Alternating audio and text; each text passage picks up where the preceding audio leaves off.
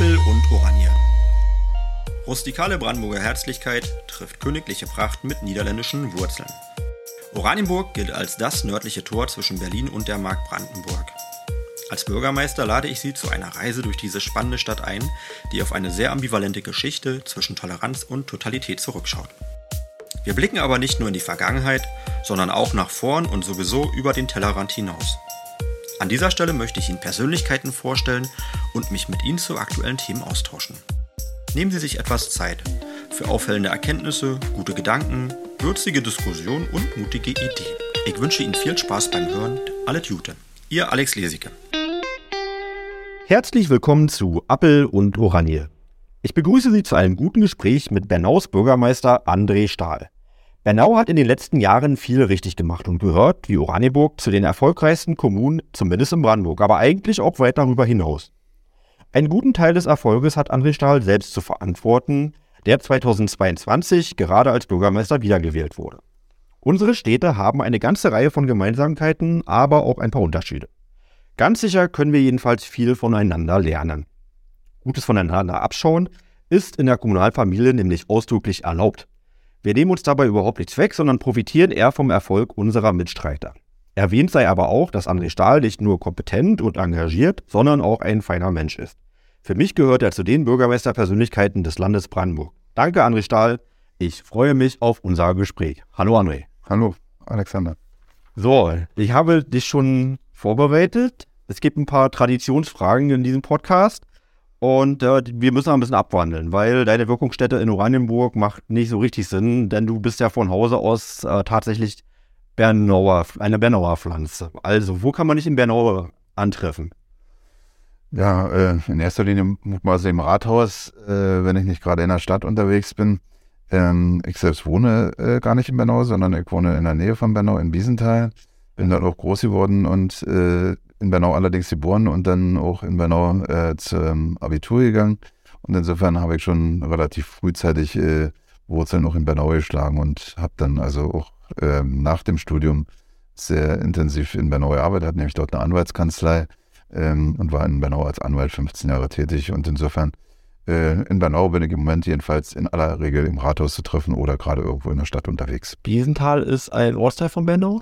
Nee, Biesenthal ist kein Ortsteil äh, von Bernau, liegt ungefähr 10 Kilometer weg, ist eine Kleinstadt, heute ungefähr 6000 Einwohner. Und äh, bevor ich in Bernau Bürgermeister wurde, war ich zehn Jahre ehrenamtlich in Biesenthal Bürgermeister.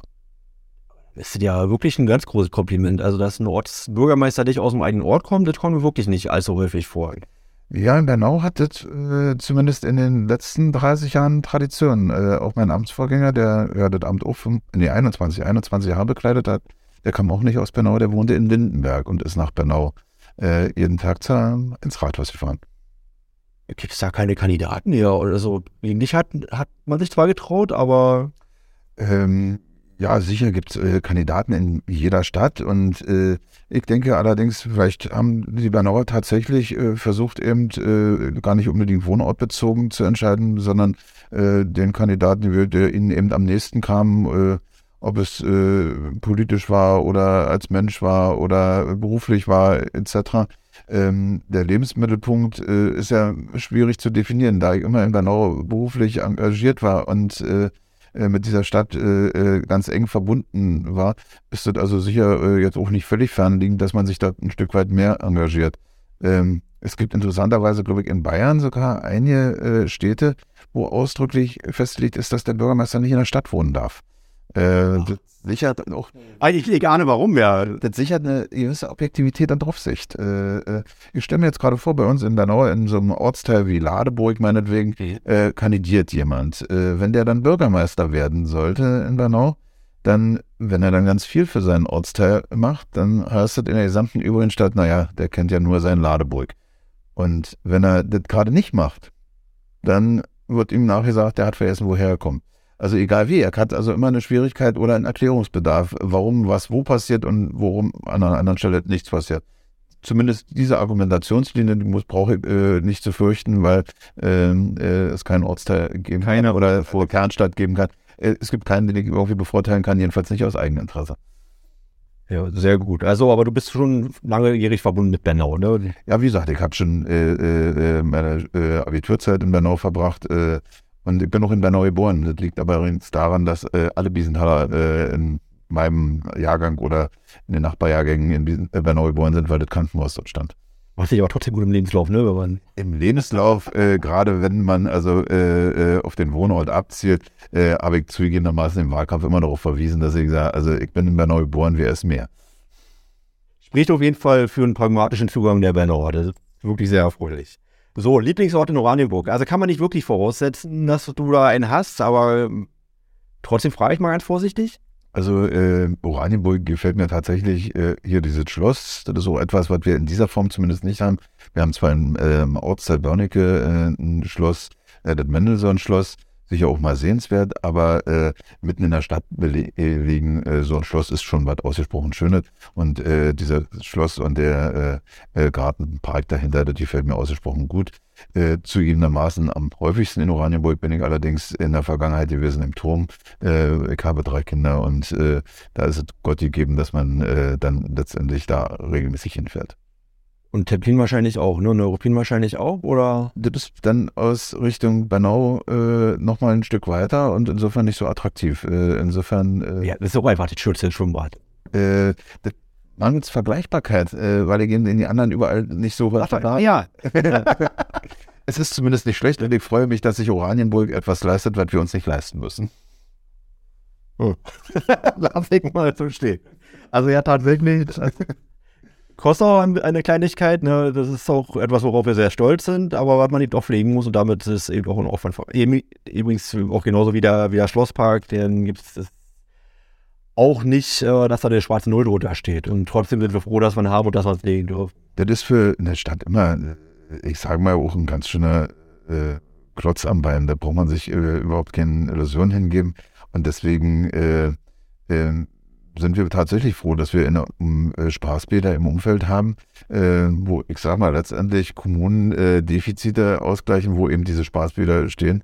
Äh, diesen Defizitanfall habe ich eben nicht, weil wir äh, Gott sei Dank in Oranienburg und in Fürstenwalde und in Eberswalde äh, letztendlich umliegend ähm, ja, Spaßbäder haben. Und ich bin im Moment, was die Haushaltssituation angeht, gar nicht unglücklich, dass ich im Moment kein Bad zu verantworten Wo habe. Wo sagt ihr euren Reichtum hin? Wir haben ja keinen Reichtum, wir sind jung und brauchen das Geld. Äh, insofern äh, investieren wir natürlich wie in jede Kommune im Speckgürtel äh, in soziale Infrastruktur, in Verkehrsinfrastruktur. Da haben wir auch ganze äh, Aufgaben und äh, insofern ähm, fangen wir also nicht an, das Geld zu stapeln, sondern wir versuchen äh, genau diese Aufgaben eben gut äh, gerecht zu werden. Wir haben natürlich jetzt eine Veranstaltungshalle, die wir gerade im Bau haben. Ähm, das ist eine starke Herausforderung und wird sich nachher auch im Defizit unter Umständen mit äh, äh, Oranienburg äh, und dem Spaßbad vergleichen lassen.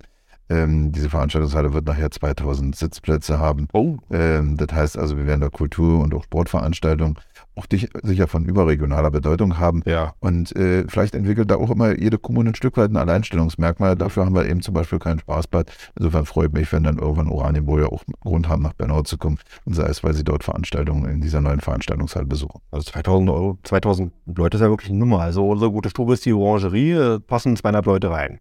Ja. Das ist mal 10, ne? Ja, wir haben natürlich den, äh, äh, die Situation, dass Bernau äh, eine Mannschaft hat mit Lok Bernau, die in der zweiten Bundesliga Basketball spielt. Da gibt es natürlich auch deutliche Anforderungen äh, äh, an so eine Halle. Und ähm, ja, ich glaube, ob heute diese Entscheidung noch so fallen würde, kann ich nicht sagen. Äh, die Kassen werden jetzt überall knapper. aber diese Entscheidung ist in Bernau vor vier Jahren gefallen. Und da hatten wir alle gemeinsam, glaube ich, hier auch in dem Speckgürtel von Bernau, die von Berlin, die Situation, dass wir alle durchaus uns auch das eine oder andere extra geleistet haben. Und äh, das ist dann auch in Bernau Ausfluss diese Halle. Die Bernauer werden auf diese Halle richtig stolz sein, auf diese Bernau Arena. Und äh, ja, wir werden versuchen, sie natürlich intensiv mit Leben zu füllen. Und bei allen finanziellen Herausforderungen, man hat man schon da wirklich mal all seinen Mut zusammennehmen und dann sagen, so jetzt machen wir genau das. Und dann, dann weiß man aber, man hat ein Projekt, was man in zehn Jahren nicht so leicht wiederholt, ja. Ja, ich denke, äh, eine Wiederholung äh, eines solchen Projekts ist im Moment auch schon deutlich schwerer. Also äh, selbst wenn andere das jetzt gerade machen wollen würden, ähm, äh, wer, schon, schon übrigens auch. Ja, wer, wer verantwortungsvoll äh, Kommunalpolitik äh, betreibt, muss ja auch immer die Folgekosten abschätzen.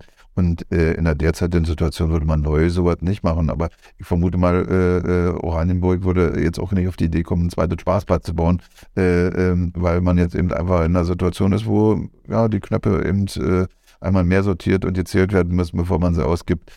Ähm, weil eben, ja, wir alle in gewisse Unsicherheiten, äh, was die Kommunalfinanzierung angeht, hineinschauen. Und da kommt es natürlich darauf an, dass man erstmal sicherstellt, dass äh, die Grundaufgaben alle äh, erfüllt werden können und man nicht ähm, und nach Möglichkeit man wenigstens den Standard beibehalten kann, den vergleichsweise hohen, den wir uns in den letzten Jahren aufgebaut haben. Ich fürchte, ich weiß nicht was du meinst. Muss erstmal meine Eingangsfrage abarbeiten. Wir kommen sehr gut ins Reden, dafür sind ja auch gemacht, die Eingangsfragen. Hast du eine früheste Erinnerung an Oranienburg? Ja, das ist äh, äh, aus der Schulzeit. Äh, Aber Gott, du bist erstmal Jahrgang 71. Ja, gut, ja so eine Ordnung. Ja, Jahrgang 71 und äh, zugegebenermaßen äh, geht die also auch in DDR-Zeiten zurück und äh, tatsächlich war ich also KZ Sachsenhausen äh, äh, im Rahmen eines Schulausflugs gewesen und das war, ist also die erste Erinnerung, die ich an Oranienburg habe. Äh, ja, die anderen ordnen sich alle zeitlich deutlich später ein. Was aber übrigens auch nicht als ungewöhnlich ist. Also es ist so der wirklich der Klassiker. Also die Leute, die um uns auch Berliner äh, kennenlernen oder später vielleicht sogar hierher gekommen sind aus irgendwelchen Gründen. Also entweder der Stau aus Berlin auf dem Weg zur Ostsee oder das Konzentrationslager. Das sind immer so die ersten Erlebnisse so für umliegende Persönlichkeiten. Ja, also wie gesagt, das war, war das erst, äh, erstmal das bewusst in Oranienburg. Weißt du, wie alt du warst? Ich meine, dass das in der fünften oder sechsten Klasse gewesen sein könnte. Das heißt also irgendwie 12, 13 äh, ich da irgendwo gewesen sein. Ist ein spezielles Thema, das habt ihr so aber auch nicht, ne? Mal Vergleiche? Äh, ja, also ja, jedenfalls nicht in, in dieser äh, Dimension des Grauens wie das äh, KZ Sachsenhausen. Ähm, nationalsozialistische Relikte findet man natürlich gerade auch im Umfeld von Berlin äh, überall. Wir hatten äh, ähm, kurioserweise ausgerechnet in der äh, ADGB, also in der Gewerkschaftshochschule, ähm, äh, der Bundesschule des Deutschen Gewerkschaftsbundes, den, die, was die Nazis dann enteignet haben, die SS-Fechtschule äh, beziehungsweise die SD-Sicherheitsschule. Ähm, und äh, dort ist also von der SS damals der äh, Überfall auf den Sender Gleiwitz geprobt worden, konzipiert worden und geprobt worden. Das ist sicher auch kein Aushängeschild äh, bei neuer Geschichte.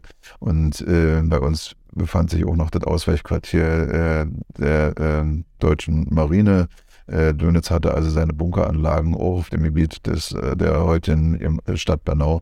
Ähm, wir hatten das Heeresbekleidungsamt also, und das Heeresbekleidungsnebenamt, also auch von, von einer baulichen Dimension äh, Monumentalanlagen, äh, die wir heute in Wohnnutzung äh, gebracht haben, teilweise schon und weiterbringen werden, also zivil nachnutzen werden. Aber äh, Bernau hat also durchaus auch seine Relikte aus äh, der Zeit des Nationalsozialismus.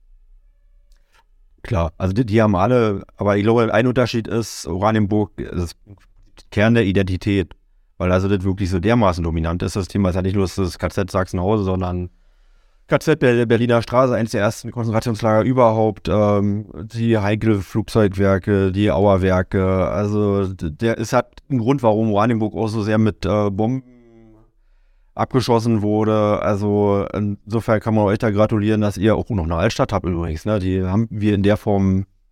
Ja, also wir haben äh, ein sehr kompaktes Stadtzentrum äh, und das ist auch nicht kriegszerstört. Äh, das ist ein Schatz. Das haben wir nicht. Ja, äh, wobei äh, man zum ab Ende 70er, Anfang der 80er Jahre relativ radikal saniert hat, mhm. in Teilen in der Altstadt, wo dann auch ganz der alte Bausubstanz verloren gegangen ist. Äh, da kann man drüber streiten, ob das notwendig war und rettbar war oder nicht rettbar war. Unterm Strich äh, ist es so. Äh, und äh, insofern ist auch nur bei uns bedingt noch Altstadt vorhanden.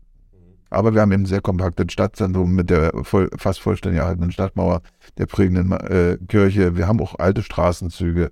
Ähm, und insofern äh, wird Bernau da so also ein bisschen diesem Ruf als Mittelalterstadt auch noch ein Stück weit gerecht. Und von der Struktur, also das ist nämlich eine so der großen Schwächen, die wir in Oranienburg tatsächlich haben. Also dass die Innenstadt fängt am Bahnhof an, man kann hier sagen, das Schloss irgendwie und die Nikolaikirche kann man noch als äh, markierende Punkte irgendwie erkennen, aber dazwischen So eine richtige, gefestigte Innenstadt, äh, vielleicht sogar noch mit einer Fußgängerzone, ist sehr schwierig, dadurch, dass sich hier noch zwei Bundesstraßen im Stadtzentrum, naja, noch halbwegs ähm, treffen. Es gibt zwar eine Umgehungsstraße jetzt, aber es ist nach wie vor ein herausforderndes äh, Projekt in der, in der Innenstadt und ähm, Strukturen, wie ihr sie habt, die können wir uns eigentlich nur da an der Stelle auch wünschen. Naja, da haben, ja, das sind sicher immer glückliche Umstände. Also selbst bei dieser komplexen Sanierung in der Innenstadt äh, war eine Auflage äh, auch zu DDR-Zeiten des Denkmalschutzes, dass das ursprüngliche mittelalterliche Straßennetz äh, erhalten bleiben muss. Und deswegen hat also die, selbst diese Grundstruktur ist dann zu DDR-Zeiten auch mit den Neubauten bedient worden. Man hat also äh, ähm, im komplexen Wohnungsbau Abfall bis auf zwei Geschosse gebaut, was also eigentlich untypisch war. Man hat Bögen mitgebaut mit den äh, äh, äh Neubauten. Und ähm, wenn ich heute aus Westdeutschland Besuch habe in der Stadt, dann ist äh, oft zu verzeichnen, dass die gar nicht erkennen, dass da also teilweise Platte hinter diesen Fassaden ist äh, ähm, weil das dann doch äh, uns gelungen ist, in den letzten Jahren im Rahmen der Sanierung äh, äh ja doch eine gewisse Individualität dort reinzubringen, äh, so dass es eigentlich nicht stadtbildprägend ist. Das sieht man nur, wenn man tatsächlich eine Luftaufnahme von oben sieht, dann sieht man doch eben ein Stück weit auch eine Blockstruktur. Aber ansonsten, äh, wenn man durch die Stadt selbst läuft, nimmt man das nicht mehr wahr und schon, auch schon lange nicht mehr als unangenehm wahr. Mhm. Okay, bestätigen auf jeden Fall. Nächste Frage. Lokalpatriotischer Werbespot. Das die Grundfrage. Du darfst dir überlegen, ob du es auf Bernau oder auf Oranienburg beziehst. Das kann eine Gastronomie sein, also ein Verein, ein eigenes, irgendwas, wo du sagst, also bitte, das, wenn ich jetzt hier gewesen bin, den Blog muss ich untergebracht haben. Ja, dann ist es natürlich äh, nicht zuletzt Aufgabe äh, von mir als Bürgermeister, natürlich den Blog für Bernau zu drehen, äh, weil die Oranienburger wissen ja selbst, was sie an ihrer Stadt haben. Äh, Bernau muss man einfach das Stadtzentrum besucht haben. Äh, die 500 Jahre alte Marienkirche ist wirklich sehenswert, ist auch eine der größten Kirchen im Land Brandenburg.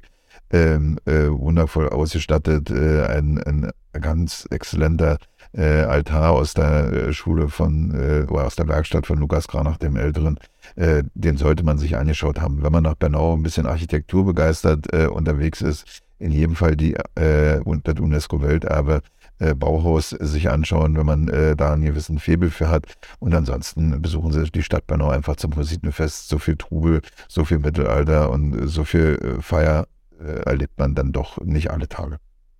Mittelalter kann man übrigens auch erleben, aber wir, wir besuchen uns gerne gegenseitig. So, und jetzt die letzte Eingangsfrage, dann wären wir ein bisschen härter, und zwar dein Lebensmotto. Hast du eine Regel Nummer eins, ein Lebensmotto, irgendwas, wo du sagst, das, damit bin ich gut beschrieben? Ob ich mich damit selbst beschreibe. Äh, ja, das liegt dir am Herzen. Äh, ich habe äh, ein Lebensmodell, ich habe einen Grundspruch, das immer glücklich ist, wer vergisst, was nicht mehr zu ändern ist. Das heißt also, ich versuche in aller Regel mich nicht so sehr nach hinten zu orientieren und äh, dem Jahrmarkt der vertanen Chancen oder auch vielleicht der gut genutzten Chancen, äh, äh, die immer wieder neu aufzuwärmen, sondern eigentlich ist entscheidend, was morgen und übermorgen passiert und äh, insofern bin ich wenig rückwärts gewandt. Und äh, mit diesem Spruch bin ich in aller Regel auch äh, ganz gut gefahren. Ja, das kann man auf dich persönlich und auch natürlich auf deine Stadt beziehen. Und also ich glaube, das ist auch ein bisschen was, was die Identität vielleicht unserer beider Städte auch ausmacht, speziell in den letzten 30 Jahren.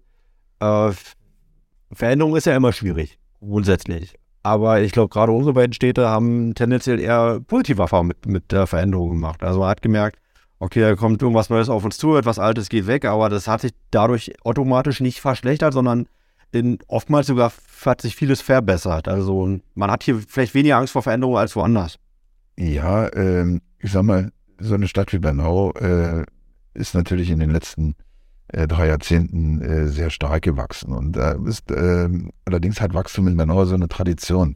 Äh, die Stadt ist immer in Schüben gewachsen. Das heißt also, äh, ähm, ich habe eine ganz prägende Veranstaltung mal in der Marienkirche zu 500 Jahre St. Marien erlebt. Ja. Und da hatte also die Pfarrerin mehrere äh, Gemeindeglieder aufgefordert, äh, aufzustehen und einfach zu sagen, ihre erste Erinnerung an die Marienkirche. Und jetzt würde man immer denken, als ich hier konfirmiert wurde oder so, die da aufgestanden sind, hatten, das ging immer so los. Also als wir 1945 auf der Flucht nach Bernau gekommen sind und als ich 1962 nach Bernau versetzt wurde und als ich angefangen habe, in Bernau zu arbeiten, Anfang der 70er Jahre. Und man hat feststellen können, fast alle, die dort aufgestanden sind und teilweise schon 20, 30, 40, 50 Jahre in Bernau, aber sind alle irgendwann nach Bernau gekommen. Das heißt also, diesen Ureinwohner, den Bernauer, der also über Generationen äh, äh, bis ins Mittelalter zurückzuverfolgen in Bernau, der ist also eine ganz, ganz gering ausgeprägte Spezies. Diese Stadt hat immer davon gelebt, dass Menschen dazugekommen sind und äh, das ist natürlich nie problemlos. Äh, äh, und äh, ich vermute mal, auch in Oranienburg gibt es immer wieder Diskussionen, wachsen, wie schnell wachsen, wie viel wachsen. Und das ist ja auch so eine ganz typische Reaktion von fast allen Menschen, von vielen Menschen. Immer wenn ich meinen Platz im Boot gefunden habe, spätestens dann bin ich der Auffassung, das Boot ist auch voll. Und ähm, wir erleben das durchaus auch bei dem Zuzug, dass es äh, schon den einen oder anderen gibt, der eigentlich froh und glücklich war, dass er äh, die Möglichkeit hatte, in Bernau vor drei oder fünf Jahren zu bauen oder in eine Wohnung zu ziehen. Der mir heute erklärt, also jetzt ist aber Schluss. Ehrlich gesagt, das ist ja gerade beim Zuzug erledigt. Ja, also, ja, das ist eher da ausgeprägt. Also viele alte Bernauer freuen sich dem Grunde nach über diese Entwicklung, beklagen zwar auch den einen oder anderen Missstand, der damit einhergeht, äh, und kritisieren den auch, aber die härteste Kritik kommt von den Menschen, die äh, noch gar nicht so lange in Bernau wohnen. Das ist, das ist durchaus so fest, äh, festzustellen, ja.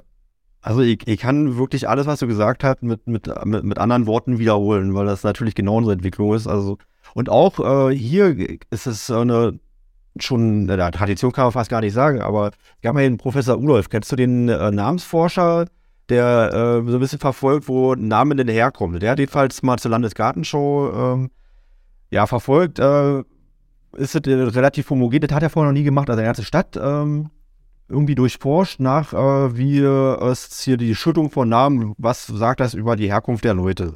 Und da wurde genau das, was du gerade für Bernau beschrieben hast, genau so äh, auch wiederholt. Nämlich, dass es eben nicht eine gefestigte Stadt ist, wo, ich sag mal, sich gewisse Namen häufen, sondern hier muss es zu allen Zeiten einen erheblichen Wechsel und neuen Zuzug und Abzug ge ge gegeben haben. Und das ist natürlich auch ganz naheliegend, wenn man so Berlin vor der Nase hat. Und haben wir auch noch ein paar Parallelen. Also S-Bahn zum Beispiel, äh, der hat ohne S-Bahn-Endhaltestelle, ne?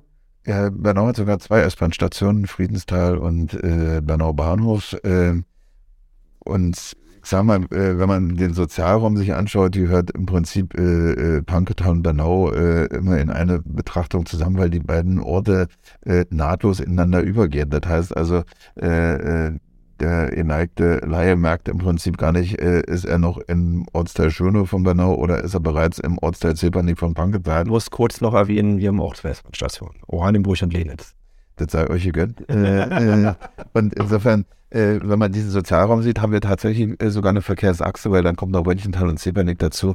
Das ist für uns in diesem Bereich auch ausgesprochen wichtig, weil die natürlich auch durchgängig bis in die späten Abendstunden oder Nachtstunden fahren und sehr zeitig auch wieder anfangen zu fahren. Und insofern ist das natürlich der Rückgrat auch des Nahverkehrs bei uns in diesem Sozialraum. Ähm, den wir natürlich mit äh, viel Bus versuchen zu ergänzen, aber das ist ja auch mit erheblichen Kosten verbunden, die wir direkt zu bezahlen haben. Du sag mal, ich würde gerne noch mal auf deine persönlichen Rahmenbedingungen erstmal vor, äh, zurückkommen. Eine gewisse Ähnlichkeit habe ich auch entdeckt äh, mit deiner Stadtverordnetenversammlung. Ich weiß nicht, äh, ob das bei euch schon immer so war, aber ihr habt eine sehr vielfältige Stadtverordnetenversammlung. Kann das sein? Äh, in der Stadtverordnetenversammlung genau ist Vielfalt Programm.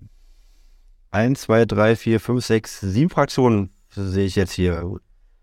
Einmal die Partei haben wir auch. Ja. Die FDP wäre bei uns eine Fraktion. Dann zwei freie Wählervereinigungen, ne? Linke, CDU, AfD, SPD, Grüne. Also sieht die, die Farbenreihenfolge ist bei uns ein bisschen anders, aber im Prinzip sieht es genauso bei, uns, bei uns aus. War das bei euch schon immer so? Ähm, es hat zumindest bei uns Tradition, dass in aller Regel jemand Bürgermeister ist, der keine eigene Mehrheit in der Stadtverordnetenversammlung hat. Das war also auch in den letzten 30 Jahren. Habt ihr eine Koalition? Nein. Es gibt bei uns keine äh, Koalition und insofern ähm, sind die Entscheidungen in der Stadtverordnetenversammlung, äh, äh, ja, man muss bei jeder einzelnen Beschlussvorlage um Mehrheiten kämpfen und so geht es auch jeder Fraktionsvorlage, aber selbst bei den Verwaltungsvorlagen ist es also nicht so, dass ich sage, also wir könnten die Verwaltungsvorlagen äh, Kraft einer Koalition im Block durchstimmen, sondern äh, ich muss äh, jede einzelne Fraktionsvorlage auch teilweise mühevoll, äh, äh, Verwaltungsvorlage teilweise auch mühevoll verteidigen, um dann letztendlich mir eine Mehrheit dafür zu suchen. Und im Zweifel muss ich sie dann halt auch anpassen, um äh, äh, äh letztendlich äh, Beschluss herbeiführen. Hattet bei euch Kultur? War es schon immer so, dass ihr im Prinzip keine Koalition hattet? Äh, es war, das hat, das hat tatsächlich äh, Traditionen. Die Vielzahl der politischen Gruppierungen war nicht immer so groß. Also es gab auch Zeiten, wo es plus vier waren in der Stadtversammlung, dass sich das dann über die Jahre verdoppelt hat, ist aber offensichtlich insgesamt in Deutschland ein Trend. Der, der Trend ist bei uns auch genau so. Also bei uns waren die Kräfteverhältnisse über 30 Jahre relativ stabil. Also wenn du einen Kuchen hast, dann ist ein Viertel immer SPD, ein Viertel Linke, ein Viertel CDU gewesen oder ein Viertel alles andere. Und jetzt genauso wie bei euch äh, eine Vielfalt an kleineren Fraktionen. Und das macht es auch nicht einfacher zugegebenermaßen. Aber ich bin immer mehr davon überzeugt, dass ein Erfolgsrezept von Uranimo gerade es ist, dass es einfach nie eine Koalition, es gab mal eine Koalition 94 bis 98, die muss schlecht funktioniert haben und danach dann wurde von dem Modell, Modell abgekehrt, weil man eben, weil alle eben äh, versuchen müssen, sachlich zu überzeugen. Man kommt, merkt relativ schnell, also ich kann nicht auf den Tisch klopfen und dann ähm, habe ich meine Mehrheit einfach aus Prinzip, einfach weil da sich die richtigen Leute kennen, sondern man muss eben sachlich argumentieren und das erhöht andererseits aber auch die Bereitschaft bei allen anderen auch zuzuhören. Ja, also äh, einfach kann jeder, deswegen machen wir es ein bisschen komplizierter. Ich glaube, das ist der bessere Weg. Also, und vielleicht hat es was damit zu tun, dass bei uns Parteien noch nicht so gefestigt waren oder parteiliche Strukturen, aber ich merke, dass das, ähm, ich dachte mal, das wäre das Oranienburger äh, Phänomen, dass nur wir so sind, dass wir ohne Koalition ähm, arbeiten, weil du in westlichen Rathäusern hast du das quasi nicht. Aber bei uns ist es seit 30 Jahren ist es durchgängig so, dass, dass es äh, keine Koalition gibt. Und insofern äh, äh, ein Bürgermeister keine, über, über keine Rathausmehrheit verfügt. Ja. Und wir sind gut damit gefahren. Wenn ich die Entwicklung der Stadt Bernau anschaue, auch die finanzielle, dann sind wir da ganz gut durchgekommen durch die Zeit. Ähm, Bernau steht also äh, selbst jetzt in dieser schwierigeren Zeit immer noch beim ausgeglichenen Haushalt da. Äh, wir haben keine Kreditaufnahmen äh, zu verzeichnen, wir haben auch keine Schulden. Wir haben strunzgesunde städtische Gesellschaften äh, und insofern ähm, scheint ja ganz zum Schluss auch ein vernünftiges Ergebnis äh, in der gesamten Zeit oder die gesamte Zeit rausgekommen zu sein. Und insofern kann es nicht falsch gewesen sein. Das kann man auch mal sagen, das ist keine Selbstverständlichkeit. Also das ist auch etwas, was uns verbindet. Ähm, aber wir waren gerade bei einem Bürgermeistertreffen der ähm, Bürgermeister in Brandenburg. War nicht alle dabei, aber ein guter, guter Anteil der Bürgermeister war schon da. Man kannte viele be bekannte Gesichter. Und da muss ich für mich auch äh, mal reflektieren, also die Probleme, die äh, ich mich gar nicht getraut habe anzusprechen, die hätten die allermeisten von den anderen Bürgermeistern. Und ich glaube, euch geht es da ähnlich. Also, also ich sage immer, 90 Prozent der Länder auf dieser Welt äh, beneiden Deutschland um seine Probleme. Das sowieso. Und äh, 90 Prozent der Kommunen in Deutschland beneiden Bernau um seine Probleme und vermutlich auch Oranienburg. Ja. Äh, wir waren ja beide auf diesem Treffen, wenn wir da teilweise auch aus dem Land äh, äh die Darstellung hören, aber mittlerweile auch in der unmittelbaren Nachbarschaft, äh, dass äh, Kommunen, denen es eigentlich wirtschaftlich auch in den vergangenen Jahren immer recht gut gegangen ist, die jetzt plötzlich doch gezwungen sind, im erheblichen Umfang plötzlich äh, Investitionskredite aufzunehmen um einfach die äh, Infrastruktur zu halten oder zu erneuern oder erstmalig darzustellen. Das ist schon äh, beachtlich und ich hoffe, dass ich den Zustand des ausgeglichenen Haushalts und äh, keiner Kreditaufnahmen möglichst lange noch aufrechterhalten kann. Und da muss man auch mal, immer mal wieder warnen, weil es ist natürlich auch so, dass man sich auch gerne an Wohlstand auch gewöhnt und dann auch vielleicht ein bisschen leichtsinnig wird. Das ist so, so ein, etwas, wo ich äh, versuche, mich selber zu äh, bremsen, aber eben auch so ein bisschen den politischen Raum weil es kann geht da ganz schnell, dass man sagt, hier könnte man noch und da könnte man noch und äh, man darf oder man muss berücksichtigen, dass die Sachen, die man sich einmal angeschafft hat, oftmals mit Folgekosten verbunden sind, die äh, man so schnell auch nicht mehr wegbekommt. Also ich denke, wir sind im Moment jedenfalls nicht äh, äh, an, leben im Moment nicht in einer Zeit, wo wir also noch viele gute Gaben verteilen können, sondern wir sollten oder wir jedenfalls versuchen uns darauf zu konzentrieren, den hohen Stand, den wir erreicht haben, äh, zu sichern und beizubehalten.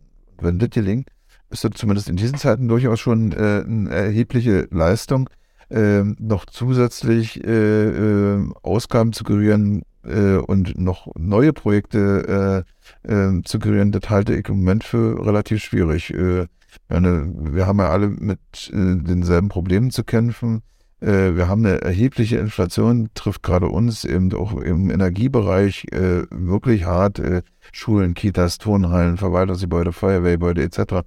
Das ist also bei uns im Haushalt ja ein tatsächlich großer Posten. Und wenn der sich jetzt einfach mal verdoppelt, äh, dann ist das schon schmerzhaft zu spüren.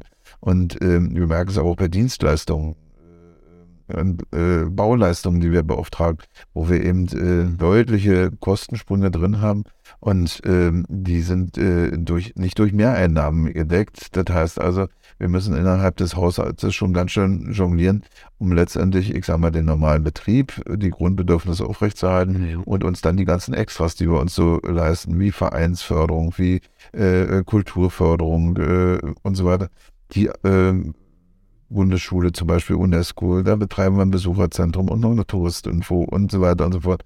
Ähm, dann zukünftig die Bernau Arena, aber äh, solche Projekte alle noch weiterführen zu können, diese Vielzahl Veranstaltungen zu machen, das wird eine ganz andere Herausforderung in diesem Jahr, weil wir innerhalb des Haushaltes schon die ganze Zeit anfangen, hin und her äh, umzuschichten, um eben die Kostensteigerung aufzufangen, die in diesem Jahr zu verzeichnen sind. Apropos diesen Zeiten, wir haben heute den 24.03.2023. Für die historische Einordnung dieses Gesprächs ist das sehr wichtig. Wir müssen später wird es erst veröffentlicht. Ähm, ja, nun, du, du, hast recht und man soll auch mahnen und man muss auch mahnen und ähm, gerade im politischen Raum ist es auch mal geboten, äh, sag mal, äh, darauf hinzuweisen, dass man auch konsolidieren muss. Ne? Das, das steht, ich weiß nicht, ob dir auch so geht, aber man steht dann schon unter den bisschen unter Druck, dass man mal ein bisschen locker machen muss und an der Stelle lieber noch und da noch und äh, wir alle wollen auch gerne Wünsche erfüllen und zwar auch neue Wünsche, nicht die, die wir schon vor fünf und vor zehn Jahren äh, uns erfüllt haben. Ja, aber man muss eben auch schauen, wie viel man immer noch weiter draufsatteln kann. Und äh, Wohltaten äh, zu verteilen ist natürlich immer einfacher als. Äh, äh Macht doch mehr Spaß, also auch mir. Ja, äh, zugegebenermaßen wir auch. Aber das Problem ist eben, äh, wir haben nachher auch noch die Verantwortung äh, äh, der Haushaltsüberwachung und da wird es dann eben dann doch irgendwann schwer. Und ich glaube, dass das mit den Wohltaten in Zukunft nicht ganz so einfach äh, äh, sein wird. Befürchte ich zumindest. Ich lasse mich ja gerne äh, positiv überraschen, aber. Besser, man stellt sich erstmal auf das Szenario ein und dann, genau, so, weil war gar nicht so schlimm. Sollten wir plötzlich Geld halten, bin ich mir ganz sicher, werden wir auch Möglichkeiten finden, das auszugeben. Das wird uns auch gelingen.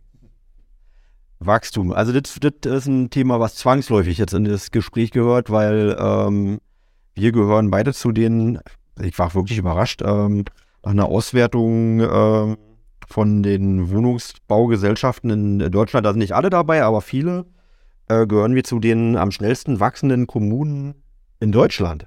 Und zwar in der Statistik, da sind auch Städte wie, weiß ich nicht, ähm, Bonn ist dabei, Lübeck ist dabei, Münster ist dabei, Frankfurt am Main ist dabei, Hamburg und so weiter. Ähm, aber in der Statistik im Jahr 2021 wurden in Oranienburg ähm, 10,5 Wohneinheiten pro 1000 Einwohner hergestellt und in Bernau waren es 10,9. Damit äh, ist Oranienburg hochgerutscht von Platz 25 was schon viel war, auf Platz 4. Und äh, Bernau ist immer noch auf Platz 3, war vorher auf Platz 2 sogar gewesen. Und das ist, dass, dass es so schnell ist, war mir ehrlich gesagt auch nicht bewusst gewesen. Dass wir wachsen, ja, aber wir sind ganz vorne mit dabei. Ja, das äh, ist erstmal ja prinzipielles Wachstum ja ein Indiz äh, für Attraktivität. Mhm. Äh, und insofern ist es erstmal prinzipiell was Schönes.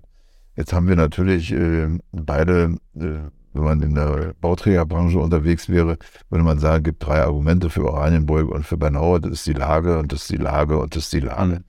Ähm, wir haben natürlich den Vorteil, dass wir schlicht und ergreifend äh, eigentlich gar keinen eigenen Wohnungsmarkt haben, sondern unser Wohnungsmarkt eigentlich eine Nische des Wohnungsmarktes der Stadt Berlin, des Großraums Berlin ist. Ähm, das hat Vorteile und auch Nachteile.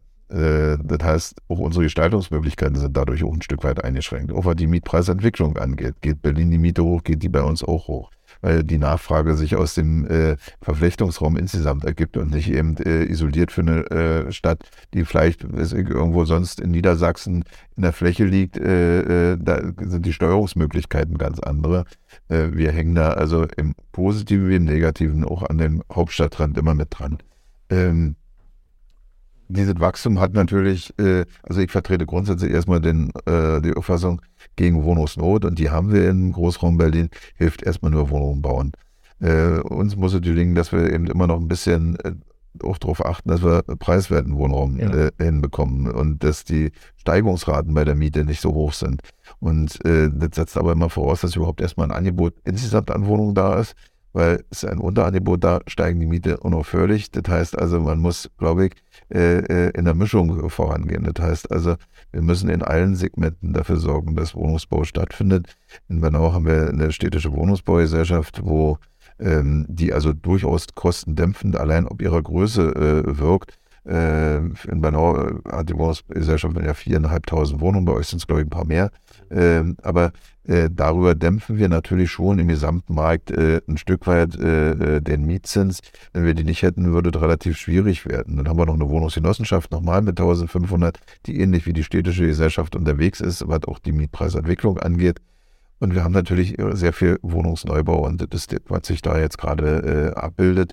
Wir werden sehen, dass, wie das in den nächsten Jahren weitergeht. Äh, ich glaube äh, allerdings äh, nicht an das unendliche Wachstum. Das heißt also, Bernau äh, hat äh, in der Stadtpolitik beschlossen, dass wir die Projekte, die wir äh, in der Pipeline haben, zu Ende machen. Das ist auch schon noch allerhand. Äh, wir werden also in den nächsten äh, äh, fünf, acht oder zehn Jahren mit Sicherheit in jedem Jahr im dreistelligen Bereich weiter Wohnungen bauen.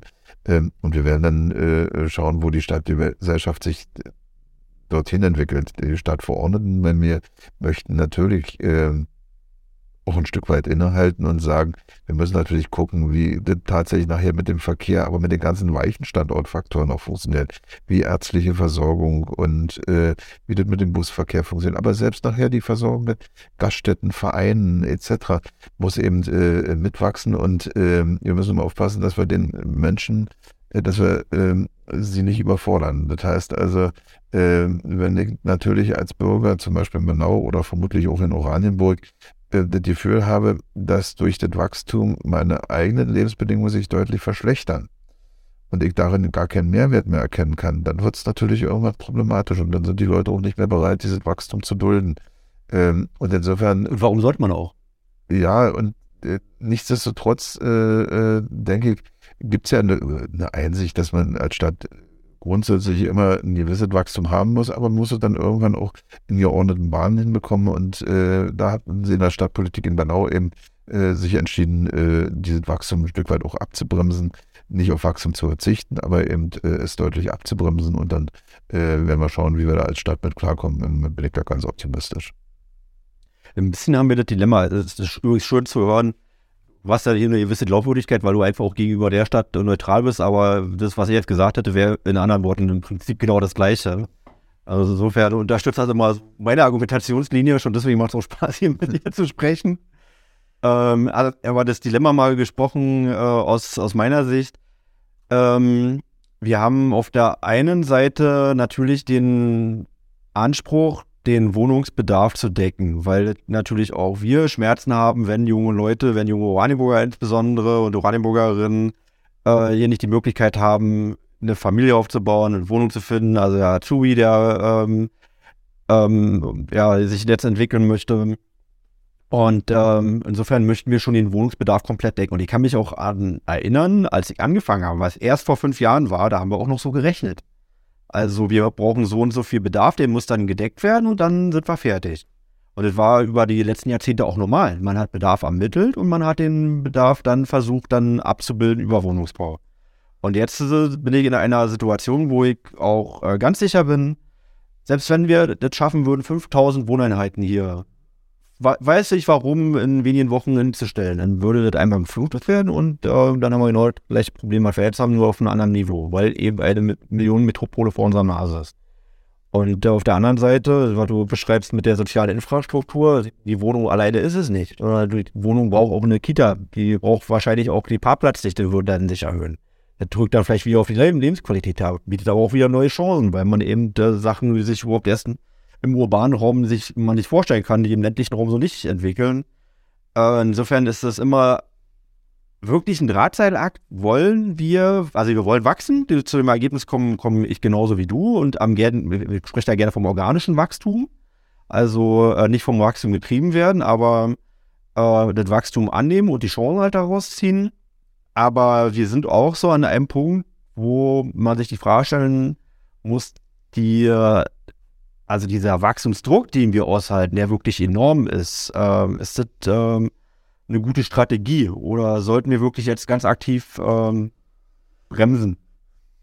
Das Problem ist, dass äh, wir ja eigentlich in der Gestaltung nur im Rahmen von Bebauungsplänen vornehmen können. Und je größer der Druck natürlich ist, äh, äh, desto mehr haben wir wildet Wachstum, wenn wir es nicht über Bebauungspläne ein Stück weit wenigstens versuchen zu. So was wie ein Moratorium, also ein Stoff von Bebauungsplänen, so was äh, ist bei euch nicht diskutiert. Na, wir äh, derzeit werden keine neuen äh, Wohnungsbauflächen erschlossen. Allerdings haben wir auch ein, äh, wir haben ein Großprojekt, da entstehen allein 2000 Wohnungen in dem Wohngebiet.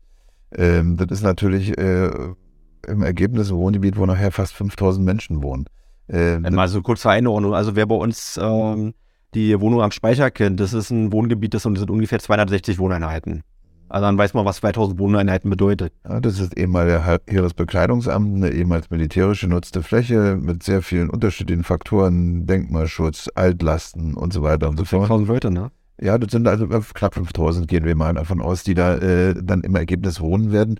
Und das ist natürlich eine Herausforderung. Dann haben wir noch äh, zwei weitere B-Plan-Gebiete, wo nochmal so, äh, Ergebnis auch nochmal so um die 500 Einheiten und dann noch ein paar kleinere Sachen. Ähm, das heißt also, es ist ja nicht so, dass wir in den nächsten Jahren nicht bauen. Deswegen sagen eben gerade berechtigterweise, denke ich, auch meine Stadt vorne, lass uns mal dieses große, dieses Gebiet erstmal konsequent durchbauen und dann schauen wir mal, wo wir dann stehen. Und ähm, dann kratzt die Stadt Bernau womöglich äh, in acht oder zehn Jahren äh, an, den, an der 50.000 Einwohnergrenze und äh, äh, vielleicht kommt man dann auch tatsächlich zum Schluss, dass man äh, viel weiter dann nicht wachsen will. Aber das kommt auch auf die Entwicklung im Umfeld an. Ähm, also ihr habt ein, ein zentrales äh, Wachstumsprojekt, aber nicht jetzt überall, weil bei uns ist hier ein Puzzle da, Puzzle ja, da, Puzzle. Wir haben neben dem Zentralen noch äh, eine Vielzahl äh, kleinerer Projekte. Mal dort äh, 400, mal dort noch irgendwo ein B-Plan mit äh, 35 Einheiten nur und dann wieder mal eins mit 100 oder so. Also so, und dann haben wir natürlich noch darüber hinaus eine erhebliche Nachverdichtung. Das heißt, äh, dadurch, dass auch Bauflächen in der Stadt knapp werden, passiert eben jetzt mittlerweile eben doch eins, dass äh, auf Grundstücken, wo vorher ich sag mal, der Oma ihr kleines Häuschen stand, äh, da entstehen heute zwei Stadtvillen mit jeweils sechs Wohnungen drin. Das heißt, auf demselben Grundstück, wo Oma, wie gesagt, äh, vorher irgendwann mal Salat angebaut hat und der hintere Bereich war bloß noch wilde Wiese, weil das Grundstück 1000 Quadratmeter hatte oder so, äh, da stehen dann, äh, wenn die wenn da ein Eigentumswechsel stattfindet, entstehen da zwei große äh, Stadtvillen, dann wohnen da plötzlich zwei Familien auf demselben Grundstück. Äh, mit all den Vorzügen und Nachteilen. Insbesondere natürlich, äh, was die Gewohnheiten der Nachbarn angeht, weil schlagartig haben sie womöglich die Situation, dass der, äh, äh der ruhige Garten- und Poolplatz hinterm Haus äh, plötzlich äh, von äh, sechs oder acht Mietwohnungen eingesehen werden kann. Das ist nicht etwas, was jeder gut findet. und insofern werden wir diese Nachverdichtung eben erleben und die ist baurechtlich auch nur sehr schwer einzudämmen. Das heißt also, äh, wir können ja nicht auf lauter Bestandsgebiete versuchen, auch noch äh, lückenlos B-Pläne raufzulegen, äh, zumal dann Planungserfordernis und so weiter nachzuweisen wäre. Das heißt also, was ich beschrieben habe, ist sicher ein Extremfall. Äh, wir werden also auch erleben, dass in den Bestandswohngebieten die Bebauungsintensität höher wird. Äh, man wird höher bauen, man wird äh, massiver bauen, ähm, die Baumasse auf den Grundstücken wird zunehmen. Und, Denkt ihr über Höhe nach?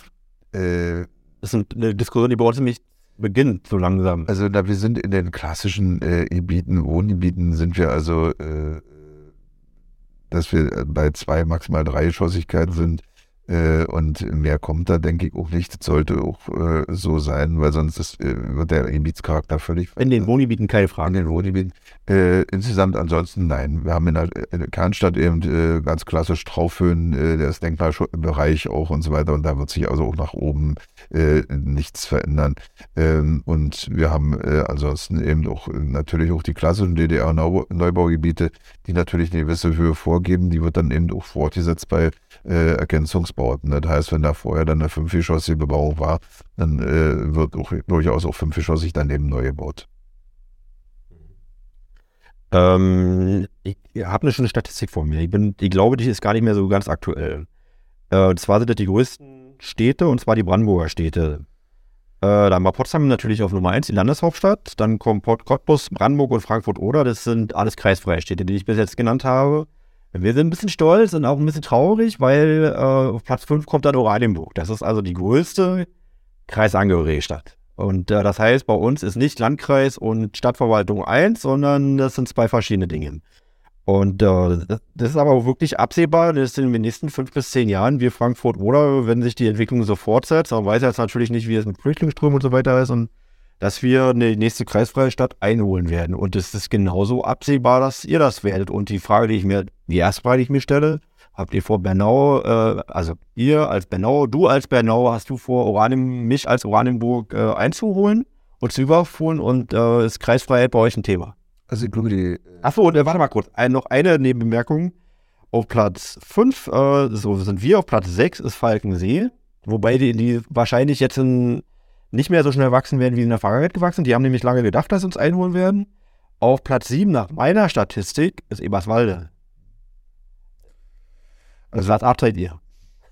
Äh, die Statistik ist tatsächlich etwas überholt. Wir haben vor zwei Jahren Eberswalde überholt, haben mittlerweile, glaube ich, 2.500 Einwohner mehr als Eberswalde, aber das äh, ist ja. Ihr habt vor zwei Jahren, habt ihr über Eberswalde, da, da wart ihr pari pari und jetzt habt ihr zweieinhalbtausend ja. Einwohner mehr. Ja.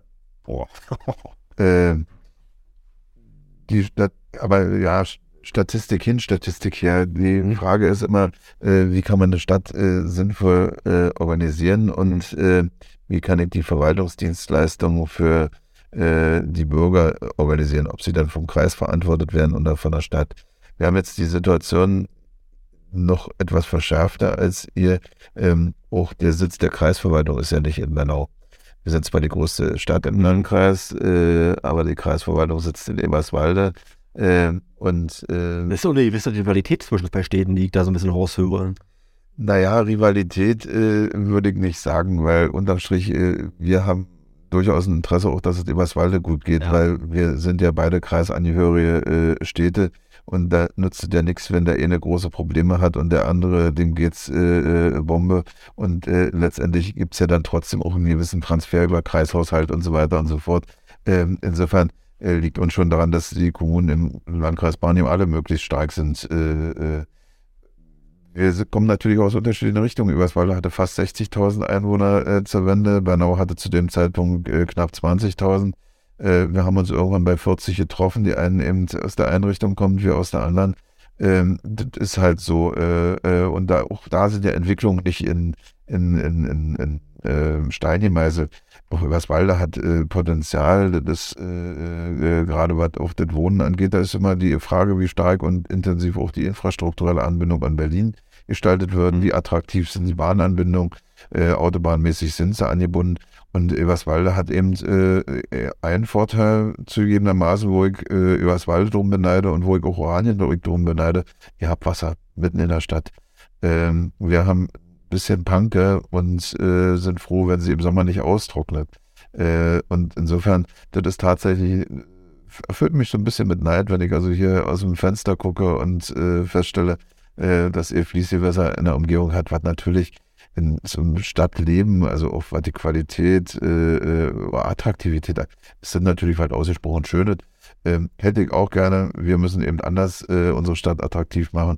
Aber das ist natürlich ein Fund, womit zum Beispiel Überswalde oder Oranienburg äh, eben durchaus äh, wuchern kann. Äh, und insofern glaube ich auch, dass ähm, dieser Trend in Überswalde irgendwann auch wieder nach oben gehen wird. Äh, könnte gerade auch schon losgehen, ne? Ja. Singen tun sie nicht mehr. Ich glaube, sie konsolidieren sich oder haben sich konsolidiert und da ist durchaus ein leichter Aufwärtstrend äh, erkennbar. Und das sei auch jeder Stadt äh, gewünscht und gegönnt und äh, das also auch ausdrücklich übers Walde. Ähm, was diese Kreisfreiheit angeht, ähm, diese Diskussion äh, wird ja eher im politischen Raum weniger von den Menschen geführt. Äh, Aber die wird spannend, also weil äh, wir, bei uns war es ja auch so, wir waren äh, vor 20 Jahren, waren wir Lichtjahre weit weg von Frankfurt oder. Und äh, jetzt ist absehbar in den nächsten fünf, könnte in fünf Jahren sein, dass wir Frankfurt oder eingeholt haben. Ja, deswegen möchte ich nicht dafür werben, dass wir kreisfrei werden. Aber es wird einige Städte geben, die äh, eine ähnliche Entwicklung machen und dann muss man sich zumindest schon mal die Frage stellen, und entwickelt ja auch Selbstbewusstsein, hat ja auch Chancen, die damit verbunden sind, ne, und äh, ob man sich vielleicht anders organisieren sollte. Also ich würde, also ich sehe jetzt gar nicht so als dieses vordringliche Problem für uns. Äh, äh, solange der Landkreis in der Lage ist, äh, seine Dienstleistungen für die Bürger meiner Stadt ordnungsgemäß zur Verfügung zu stellen und solange äh, es nicht allzu große Verwerfungen gibt, was auch die Inanspruchnahme der Stadt finanziell für diese Dienstleistungen äh, angeht, solange soll mir das egal sein. In dem Moment, wo ich natürlich das Gefühl habe, dass äh, da eine Unwucht entsteht, dann äh, werden solche Diskussionen sicher aufflammen.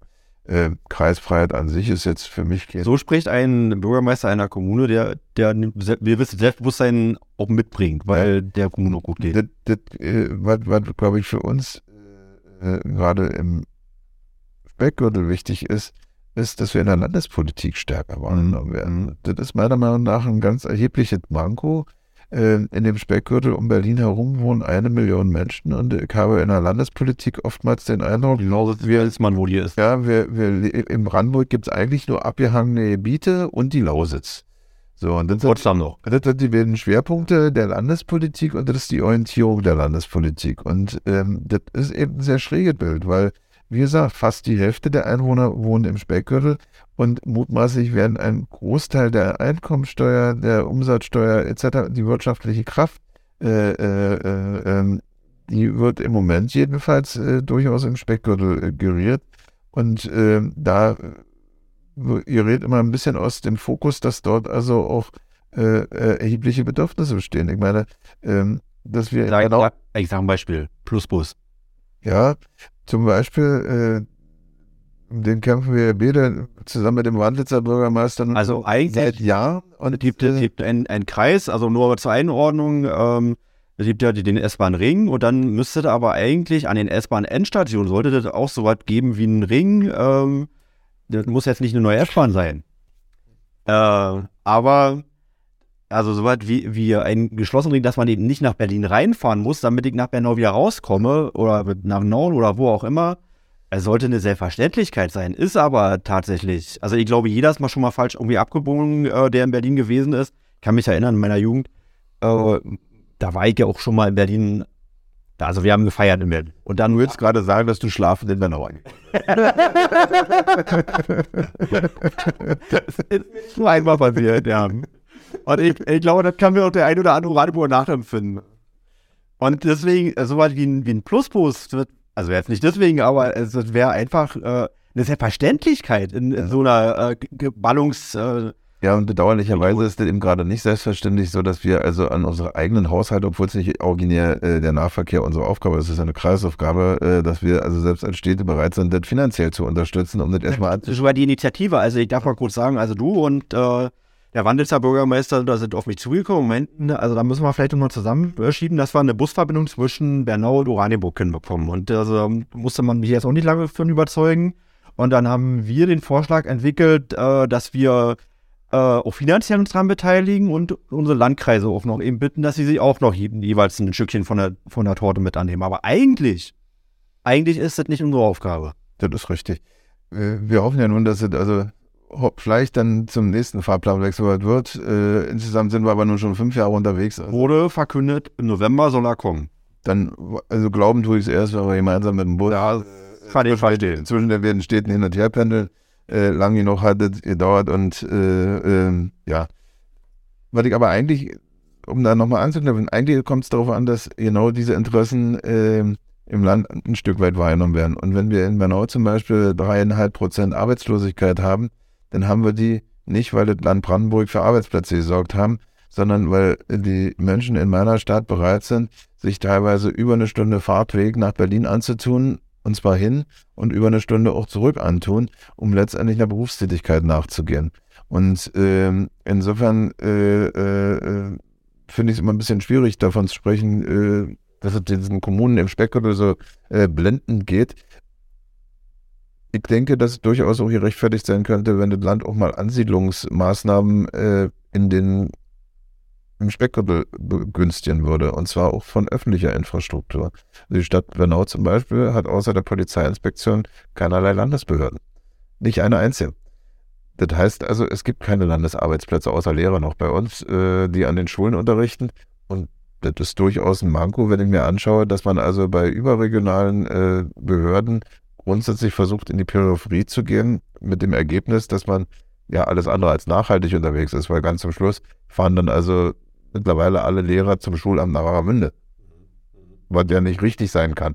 Wir versuchen, äh, wir haben einen Haufen Landesbehörden angesiedelt in Frankfurt oder und in äh, ja, JWD, was nur begrenzt zielführend sein kann, wenn man mal überlegt, welche Wege die Menschen dann im Ergebnis zurücklegen müssen. Ob das jetzt zum Beispiel selbst die Wegnahme des Arbeitsrechts in Eberswalde ist nach Frankfurt oder, das kann meiner Meinung nach nicht richtig sein. Und äh, im Sinne von Nachhaltigkeit und kurzen Wegen sollte man bestimmte Funktionen eben doch auch ein Stück weit zentral ansiedeln.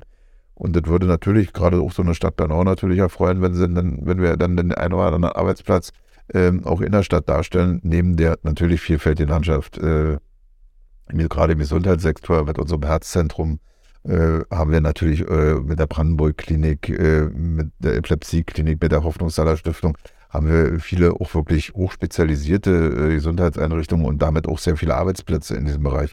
Also 38 Prozent äh, der Arbeitsplätze Sozialversicherungspflichtigen in der Stadt Bernau sind im Gesundheitssektor angesiedelt. Das ist also äh, durchaus ein hoher Prozentsatz, insbesondere wenn man noch bedenkt, dass wir in unmittelbarer Nachbarschaft zum Helios Klinikum äh, Buch liegen. Das heißt, das ist für uns schon ein Kampf, daneben auch immer bestehen zu können, beziehungsweise in einigen Punkten sogar besser zu sein. Und ja, das Herzzentrum, das ist europäische, äh, europäische Spitzenmedizin, die dort praktiziert wird. Und da sind wir natürlich auch ziemlich stolz drauf. Aber wie gesagt, diese Wahrnahme auch der Probleme des Speckgürtels, die Infrastruktur. Ich habe noch ein Problem, weil ich da auch gerne mit einem äh, Ort. Das wäre mir wichtig. Und äh, wie gesagt, äh, da hilft es auch nicht, ich sag mal, Milliardenbeträge in die Lause zu schaufeln oder in die Prignitz, sondern ich glaube, man muss da einen äh, gesunden Ausgleich äh, zwischen den Landesteilen hinkriegen. Und da gehört eben auch dazu, dass selbst in Regionen, wo niedrige Arbeitslosigkeit äh, existiert, es trotzdem durchaus äh, strukturelle Defizite gibt. Eins würde ich gerade gerne nennen wollen, und zwar, ähm, ich weiß nicht, ob du das Problem kennst, also wir uns geht vermeintlich finanziell gut, aber was machen wir mit dem Geld? Wir bauen neue Kitas und wir bauen neue Schulen und die sind fast ausschließlich, fast zu 100 Prozent ohne Förderung. Und wo er sagt, ja, also ist schon schön irgendwie, also das ist auch ein lieber das Problem als das andere. Aber äh, die soziale Infrastruktur, also dass man dann einfach dann uns darum bittet, äh, das Wachstum doch bitte anzunehmen und das auch noch aus äh, strategischer Sicht, also aus, äh, wenn, wenn die Ministerpräsidenten von Berlin und Brandenburg zusammensetzen, beziehungsweise regierende Bürgermeister, äh, regierende Bürgermeisterin, äh, aber dann zu sagen, aber die ganzen Aufgaben, die damit verbunden sind, die müssen auch schon irgendwie selber im Kraft eurer Wassersuppe lösen. Das finde ich auch schwierig und ich glaube, das ist ein Problem, was die Kommunen im Speckgürtelbereich äh, alle gleichermaßen haben. Also wir sind natürlich an dem einen oder anderen Punkt in die Nuss von Fördermitteln gekommen, aber du hast Kommt vor, ja. Aber du, du hast prinzipiell natürlich recht. Äh, offensiv äh, diese Annahme des Wachstums zu begleiten, wäre sicher ausgesprochen hilfreich, um das mal vorsichtig zu sagen. Übrigens, eine Frage hast du mir äh, elegant nicht beantwortet. Wollt ihr das überholen?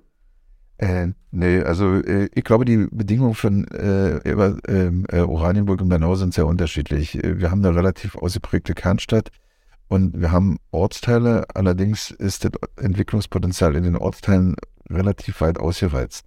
Und insofern äh, haben wir diesen klassischen Einfamilienhausbau, der durchaus in Oranienburg gerade in den Ortsteilen und Randbereichen noch eine Rolle spielen kann, den haben wir nicht. Da ist, das ist ja ein Bereich, wo man als Stadt für Wachstum nicht so sehr viel tun muss. Äh, der, das kommt von ganz alleine, das hat man ja vorhin bereits äh, ein Stück weit erörtert. Und insofern werden äh, nach der Durchumsetzung dieser Großprojekte Bernau auch schlicht und ergreifend die Bauflächen ausgehen. Das heißt, wir werden nur noch sehr eingeschränkt in der Lage sein, in der Dynamik zu wachsen, äh, wie das in der Vergangenheit äh, der Fall war. Wir haben ganz überwiegend unsere, fast ausschließlich äh, äh, unser Wachstum in den letzten zehn Jahren äh, aus stecken gebliebenen B-Plangebieten Anfang der 2000er und auf ehemaligen Militär- oder gewerblich vorgenutzten Flächen äh, geriert. Wir haben also ich glaube, einen einzigen kleinen Sündenfall mit so 60 Einfamilienhäusern gab es mal, wo wir tatsächlich Ackerland äh, zu Bauland äh, jetzt in den letzten zehn Jahren gemacht haben. Ansonsten haben wir vorgenutzte Flächen versucht äh, umzunutzen und das ist, glaube ich, auch durchaus was Sinnvolles und Zielführendes.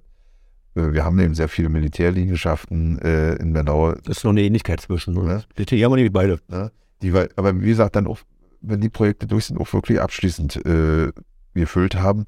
Und dann wird es deutlich schwieriger, neue Flächen zu gerieren. Und genau das ist dann Aufgabe der Stadtverordnetenversammlung in vier, fünf, sechs Jahren zu überlegen, in welchem Maß und an welcher Stelle insbesondere wollen wir denn noch wachsen. Und da ist im Moment äh, bei meinen Stadtverordneten eine deutliche Zurückhaltung zu verspüren. Und insofern gibt es, glaube ich, schon das Potenzial für Bauen in Bernau nicht in dem Maße, dass wir also äh, Oranienburg ein- oder überholen würden. Äh, wir können damit aber auch ausgesprochen gut leben. Wir hängen jetzt auch nicht am Platz 5, ehrlich gesagt. Also, äh, das ist natürlich eine schöne Zahl und auch schon zu wissen, dass wir die kurzen Kreisunabhängigen sind, äh, Abhängigen sind. Aber äh, am Ende ist das auch nur ein, ein, Ranking, wo, wo viele starke Pläne haben. Da freuen wir uns als Bürgermeister drüber, aber ich glaube für die Bevölkerung. Ich glaube genauso, ja. ja, ja, ja, ja. Das ist nur eine Zahl, auf die man mal so schielt. Äh, wann habt ihr die 50.000? Ich bin mir nicht sicher, ob wir sie überhaupt erreichen werden. Äh, wir haben so ein, so ein INSEC, also eine Prognose, äh, äh, so ein Konzept mal erstellt und da äh, geht man davon aus, dass wir bei 48 äh, dann irgendwann den Kipppunkt hätten. Das hat sich leicht überholt. Ich so denke, er könnte, nicht gucken in Zukunft. Es könnte um die 50 der Kipppunkt kommen, wo dann also einfach mal irgendwann so ein Plateau erreicht ist. Ähm, aber also irgendwann in den nächsten zehn Jahren könnte es vielleicht sein, dass man an den 50 kratzt, aber schon nicht mehr in, im Rahmen einer dynamischen Entwicklung, sondern eher so, man erreicht so gerade so. Äh, und äh, ich glaube, im Moment jedenfalls ist in Bernau nicht das definierte Entwicklungsziel, die 50 zu reißen oder deutlich darüber zu kommen. Aber ich kann dir sagen, also alle Prognosen, die mehr als, sagen wir mal, also bis schon zehn Jahre ist mutig. Ja, und äh, also die Prognosen, die zehn Jahre bei uns alt sind und äh, auch, auch, die, die noch fünf Jahre alt sind, die sind alle so dermaßen überholt. Das kann man, als ich angefangen habe, hat man mir erklärt, also wirklich mit fester Stimme, dass wir etwa im Jahr 2030 die 50.000 erreichen könnten. Voraussichtlich werden wir es im nächsten Jahr, das ist wann 2024, dann die 50.000 knacken.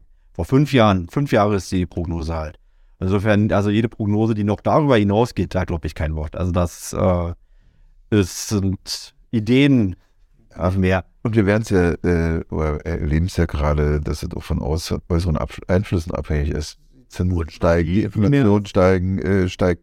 Äh, ähm. oder Digitalisierung, auf einmal weiß man nicht, also vielleicht die Flucht aus Berlin wieder raus und äh, das sind alles Entwicklungen, die kann. Also ob die Corona-Entwicklung, die Ukraine. Corona, Ukraine. Das, das sind alles Einfluss äh, oder alles äh, Faktoren, wird es überhaupt diese, äh, ich sag mal, tatsächlich sehr dynamische Bauen, der, äh, äh, so um 2015, 16, 17, 18, äh, wird es das überhaupt nochmal wieder geben? Das, äh, Im Moment erlebt man. Immobilienpreise, Baupreise. Ja, man erlebt ja eher eine Zurückhaltung im Moment bei äh, äh, Investoren und Bauträgern. Wir werden das sehen. Ähm, Wachstum ist nicht alles, ein bisschen Wachstum ist ganz schön und dann schauen wir mal, wo wir da tatsächlich dann 2030 sehen, dann können wir uns ja genau zum Gespräch nochmal treffen. Werden wir mal aus, genau so machen wir das. Ähm, ich trotzdem noch eine Frage. Ja, ein bisschen über eine Stunde schon, aber ein bisschen Zeit nehme ich mir noch. Hier, meine Liste ist noch nicht ansatzweise abgearbeitet übrigens, von dem, was ich mir so vorgenommen hatte.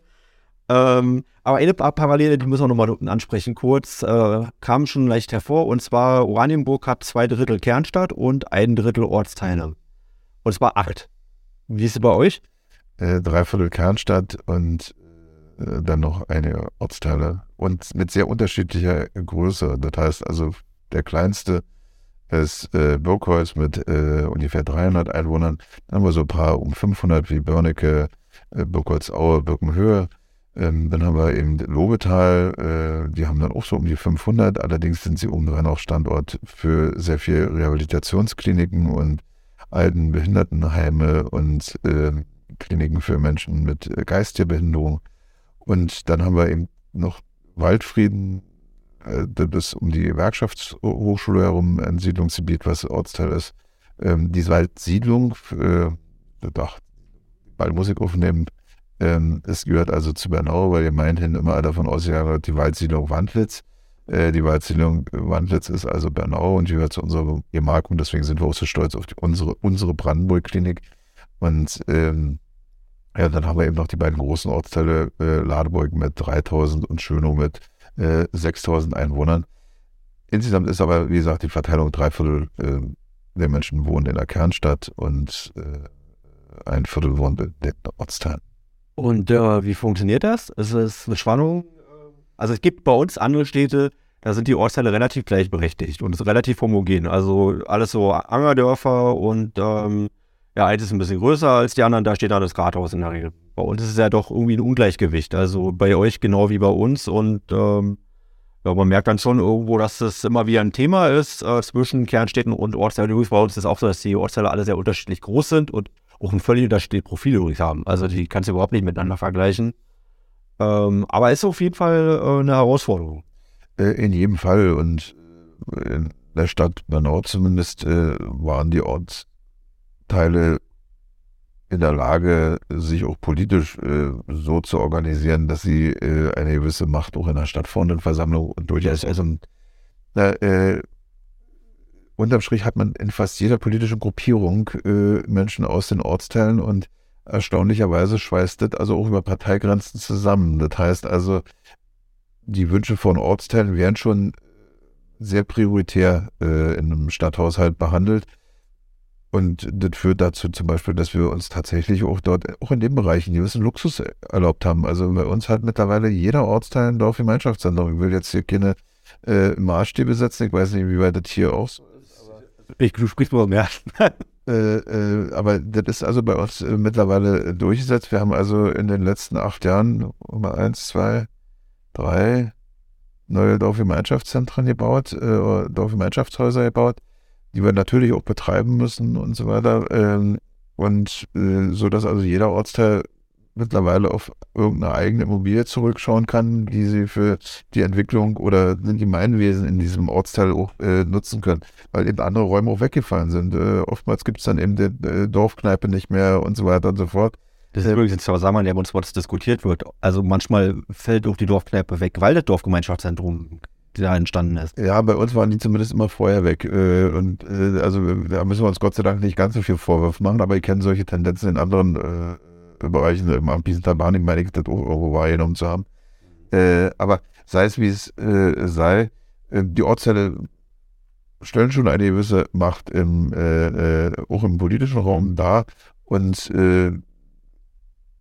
ich glaube allerdings, dass wir da einen recht gesunden Ausgleich gefunden haben, sodass da also jetzt nicht das große Konkurrenzdenken oder äh, große Neiddebatten im Moment geführt werden.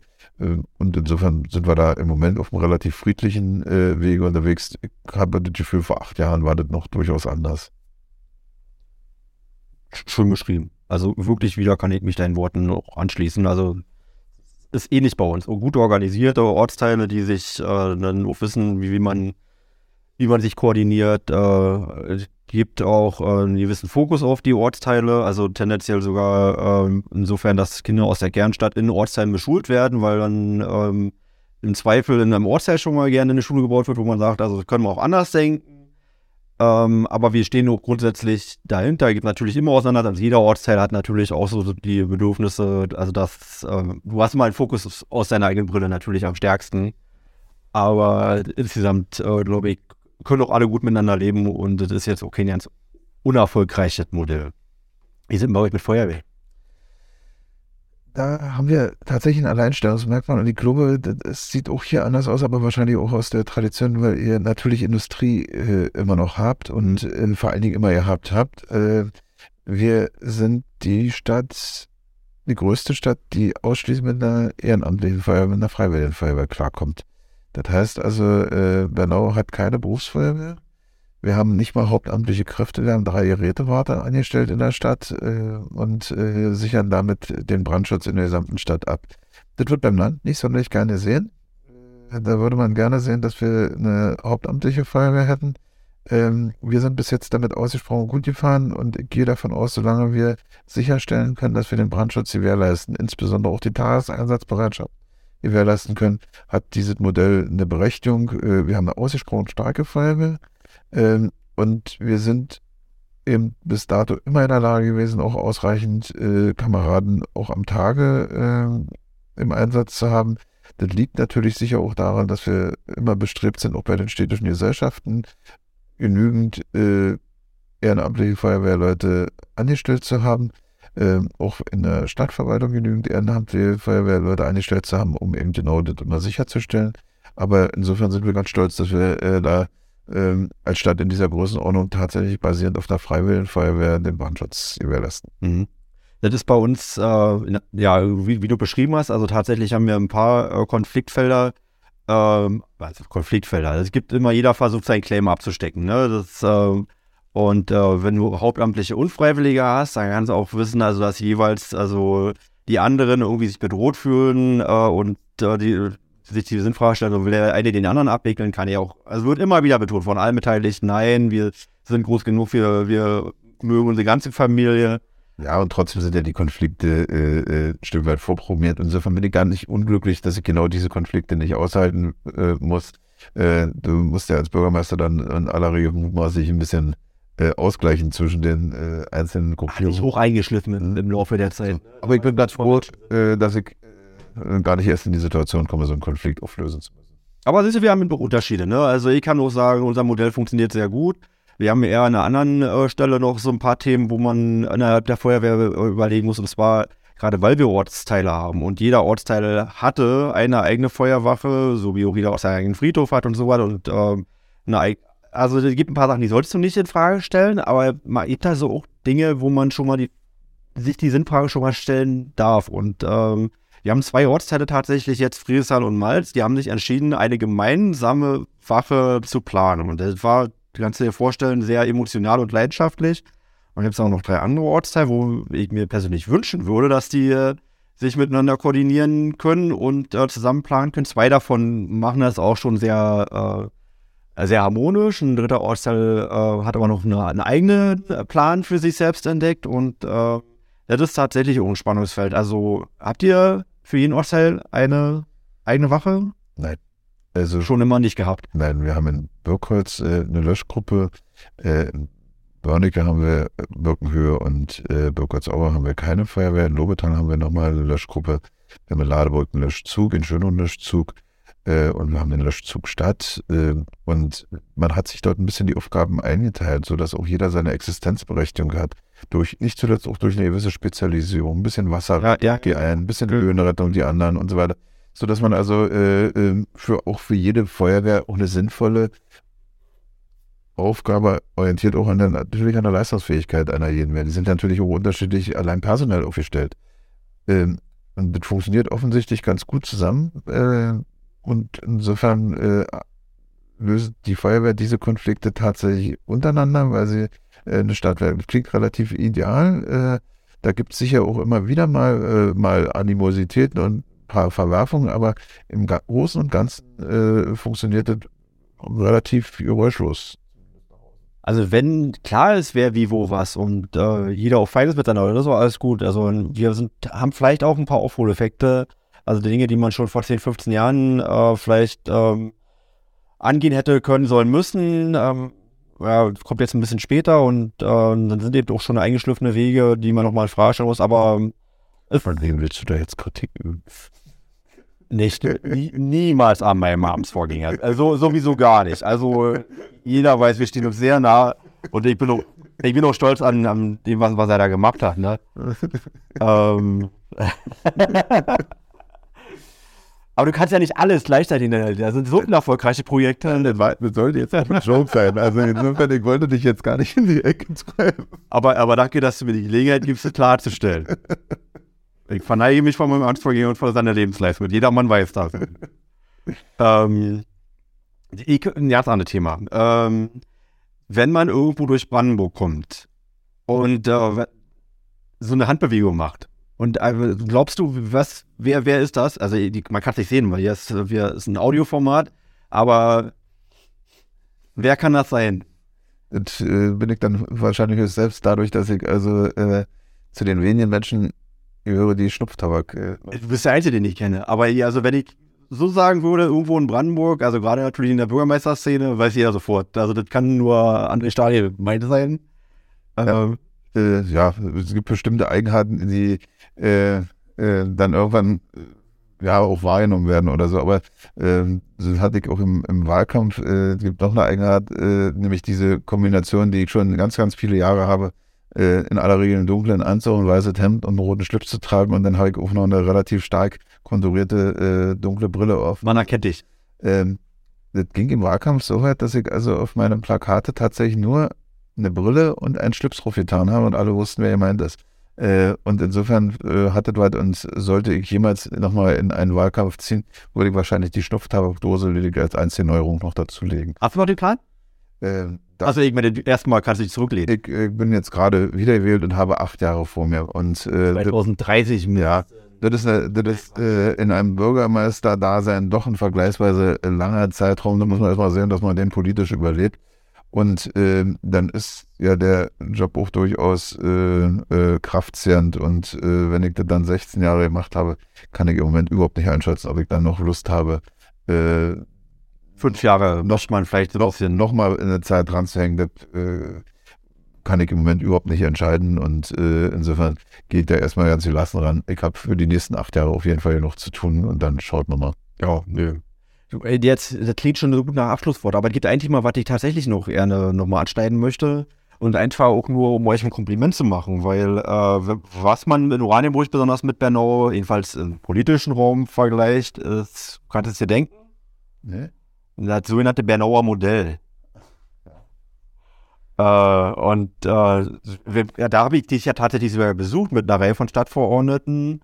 Und damit uns das mal von euch erklären lassen, weil da, das war durchaus ein Kulturthema, wo wir äh, heftig miteinander diskutiert haben. Und äh, du hast es sehr pragmatisch und unkompliziert gesehen. Und äh, ich weiß, dass man es auch anders sehen konnte, wie wir es halt in der Verwaltung bisher gesehen haben. Aber wir sind jetzt gerade dabei, das äh, Bernauer Modell mit Anpassung, heißt natürlich bei uns Oranienburger Modell, weil der ist ohne Ernstsache. Ich wollte gerade sagen, äh, kann ja nicht sein, dass in, in, in, Oranienburg das neuer Modell umgesetzt wird. Nein, äh, Erklär mal kurz, wer. weil der Hintergrund ist ganz einfach, äh, einer in Bernau war die Bevölkerung sehr stark sensibilisiert schon durch diese Altanschließerproblematik und dann insgesamt in Bezug auf Abgaben. Äh, Das geht um Beiträge. Straßen. Und in dem Fall äh, die Straßenbaubeiträge und über vielen schwebte eben dieses Schwert, äh, Damoklesschwert, äh, äh, erheblichster Beiträge und äh, einige haben eben durchaus auch die Angst gehabt, vielleicht auch nicht unberechtigt, äh, dass es fast enteignungsgleich sein könnte, wenn ich plötzlich, äh, gerade wenn ich äh, womöglich nicht in der Lage war, und davon gibt es ja wirklich ganz viele Menschen, ähm, größere Ersparnisse beiseite zu legen und dann plötzlich so 12.000 Euro Beitragsbescheid zu bekommen, weil die Straße vor der Tür ausgebaut wurde, das ist für manche eben sein ganzes, wie man so landläufig sagt. Und da haben wir überlegt, wie kann man denn, denn pragmatisch lösen und ist denn tatsächlich das Ziel für jede Anliegerstraße äh, linierecht und standardmäßig auszubauen. Deswegen haben wir uns irgendwann mal entschieden, äh, die Straßen einfach äh, einmal ein bisschen glatt zu ziehen, ein bisschen zu befestigen und äh, eine Teerschicht äh, äh, draufzuziehen. Und äh, das ist ein Provisorium, aber bekanntermaßen reichen ja wohl Provisorien halten immer am längsten. Und äh, wir haben davon über 50 Kilometer. Das war ein Provisorium, was ganz gut hält. Das ja, äh, wir, ja. sieht aus wie eine Straße am Ende. Es sieht von außen ist gar nicht erkennbar, dass es äh, kein grundhafter Ausbau ist. Äh, mittlerweile glaube ich sogar, dass es nachhaltiger ist als äh, viele andere Sachen, weil wir, als wir damit angefangen haben, konnten wir, oder spielte die Wasserrückhaltung noch nicht diese Rolle. Mittlerweile sind wir ganz froh, dass wir zwischen dem äh, eben gerade keine Regenkanalisation gebaut haben, sondern äh, einen vergleichsweise schmalen Straßenkörper äh, haben, der also versiegelt ist und links und rechts haben wir Mulden. Ähm, heute wird es, das, äh, wird es schon fast äh, zur Pflicht äh, verordnet Regenwasser. Stadt ist jetzt sauber Äh. Ja, wollte sagen, das, hat- also das, was wir jetzt schon eine ganze Weile machen, das wird jetzt gerade in großen Städten als Schwammstadt erfunden. Und insofern, äh, Wo du das jetzt wusstest. Ja, also nur, nur noch mal zum Hintergrund. Also, weil man hatte jetzt schon ähm, den, den, die Einsicht irgendwie gelernt, dass äh, Wasser, was in der Straße an Regenwasser zusammenfällt, irgendwie in die Kanalisationsleiter, von der Kanalisation in den Fluss und dann ist es im Meer, dann ist es weg. Und dann wundern wir uns alle darüber, dass wir keinen hinreichenden Grundwasserspiegel haben, wo halt viel dazu beitragen. Also wir haben äh, gerade, also wie gesagt, bei diesen Siedlungsstraßen haben wir das Problem dann eben nicht. Davon haben wir, wie gesagt, über 50 Kilometer äh, gebaut und das hat bei uns auch tatsächlich zum Sozialfrieden erheblich beigetragen, gerade in den äh, alten, gewachsenen, in äh, äh, Wohngebieten war das durchaus eine ausgesprochen sinnvolle äh, Angelegenheit. Was die Nachhaltigkeit angeht, das ist dann ein Effekt, äh, den wir unbewusst dabei mit erfüllt haben. Das, was wir damals also angefangen haben, ist heute Trend, ähm, ohne dass wir wussten, dass wir damit einen Trend, oder wir die Absicht hatten, einen Trend zu setzen. Ähm, aber das hat man ja an verschiedenen Stellen, weil du gerade sagst, Schwammstadt. Wir haben Bebauungspläne gemacht und zwar schon vor fünf und sechs Jahren, wo nicht etwa, weil der Investor das unendliche Bestreben hatte, äh, besonders nachhaltig zu sein, sondern er hat das schlicht und ergreifend das Bestreben, kein Geld für einen Regenwasserkanal auszugeben und hat dann also Klimmzüge unternommen, um uns vorzurechnen, wie er das schafft, nur mit Mulden äh, das Wasser zu versickern. Total innovativ. Unterm Strich kann man heute sagen, äh, im Ergebnis, die erste Schwammstadt haben wir am Pankebogen gebaut, äh, weil dort also grundsätzlich Regenwasser vor Ort versickert wird und nicht äh, in Regenwasserkanäle eingeleitet wird. Und wir werden bei den großen Wohngebieten, bei den 2000 Wohneinheiten die Situation auch haben. Äh, wir sind da also sehr nachhaltig unterwegs, wobei damals gar nicht der Anspruch der Nachhaltigkeit bestand, sondern äh, der, Wirtschaftlichkeit. der Wirtschaftlichkeit. Manchmal passt also Nachhaltigkeit und Wirtschaftlichkeit durchaus auch zusammen. André, das waren ganz tolle Schlussworte. Das war wieder ein schönes Gespräch. Von Bernau lernen heißt in vielen Fällen lernen, habe ich inzwischen auch schon mir angenommen. Weil ich gucke ja auch manchmal zu uns nach Oranienburg. Wir machen auch nicht alles falsch, aber äh, jedenfalls bist du ein toller Bürgermeisterkollege und äh, ich freue mich, dass der Kuchen auch groß genug für uns beide ist und wünsche dir für deine Zukunft alles Gute. Danke dir, dass du heute bei mir gewesen bist. Das Kompliment kann ich nur zurückgeben. Äh, Oranienburg hat sich hervorragend entwickelt und ich bin mir ganz sicher, dass es sich unter deiner Führung auch weiter positiv entwickeln wird. Und insofern freue ich mich auf die nächsten Jahre der Zusammenarbeit zwischen unseren Städten und, und zwischen uns persönlich.